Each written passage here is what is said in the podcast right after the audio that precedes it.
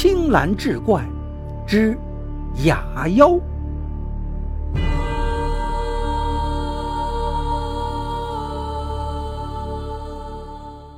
话说太原府长书记姚康成奉命前往千陇办差，恰逢出使异域的使臣返回，驿站全都住满了，只好暂住于好友邢君崖的旧宅中。那座宅院荒废已久，林木森然，颇为恐怖。好在他公务繁忙，每天早出晚归。待在宅中的时间也不会太久。这一日，他去赴宴，喝得醉醺醺的，回来时已是三更夜半。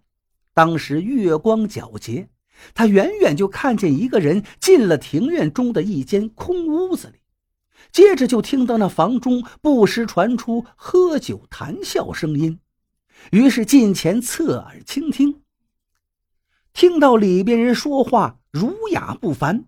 知道他们不是一般的仆从，便透过门缝偷看。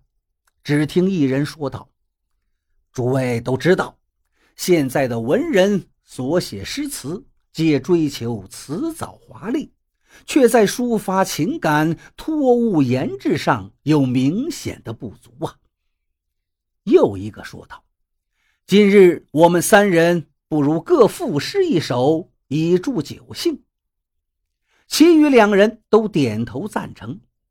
这时，就见一个身材消瘦、面色黝黑的人开口吟诵：“昔日炎炎徒自知，今无风噪欲何为？可怜国柄全无用，曾见人人下地时。”又见一人身材细长，面色蜡黄，脸上长满疮孔，吟诵道：“当时得意气填心，一曲军衔值万金。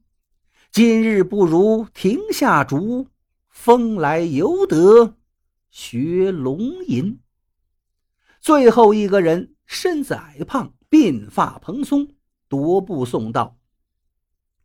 头焦鬓秃但心存，历尽尘埃不复论。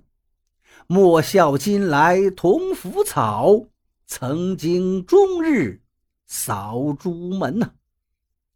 姚康成素来喜好诗词，不禁被三人的文采折服，诗声叫好，推门欲进去拜访三人，却不料刹那间。三个人皆消失不见了。姚康成大惊失色，悻悻而归。天亮之后，他找好友邢君雅打听三个人的来历。邢君雅却惊诧地说：“从来没有见过这三位文采斐然的人呢。”姚康成于是怀疑他们乃是精怪，于是又来到昨天的那间房子里，见房中有温酒所用的。铁罩子一柄，破笛子一支，秃扫把一把，姚康成这才恍然大悟，不想伤害他们，便让人将他们给埋了。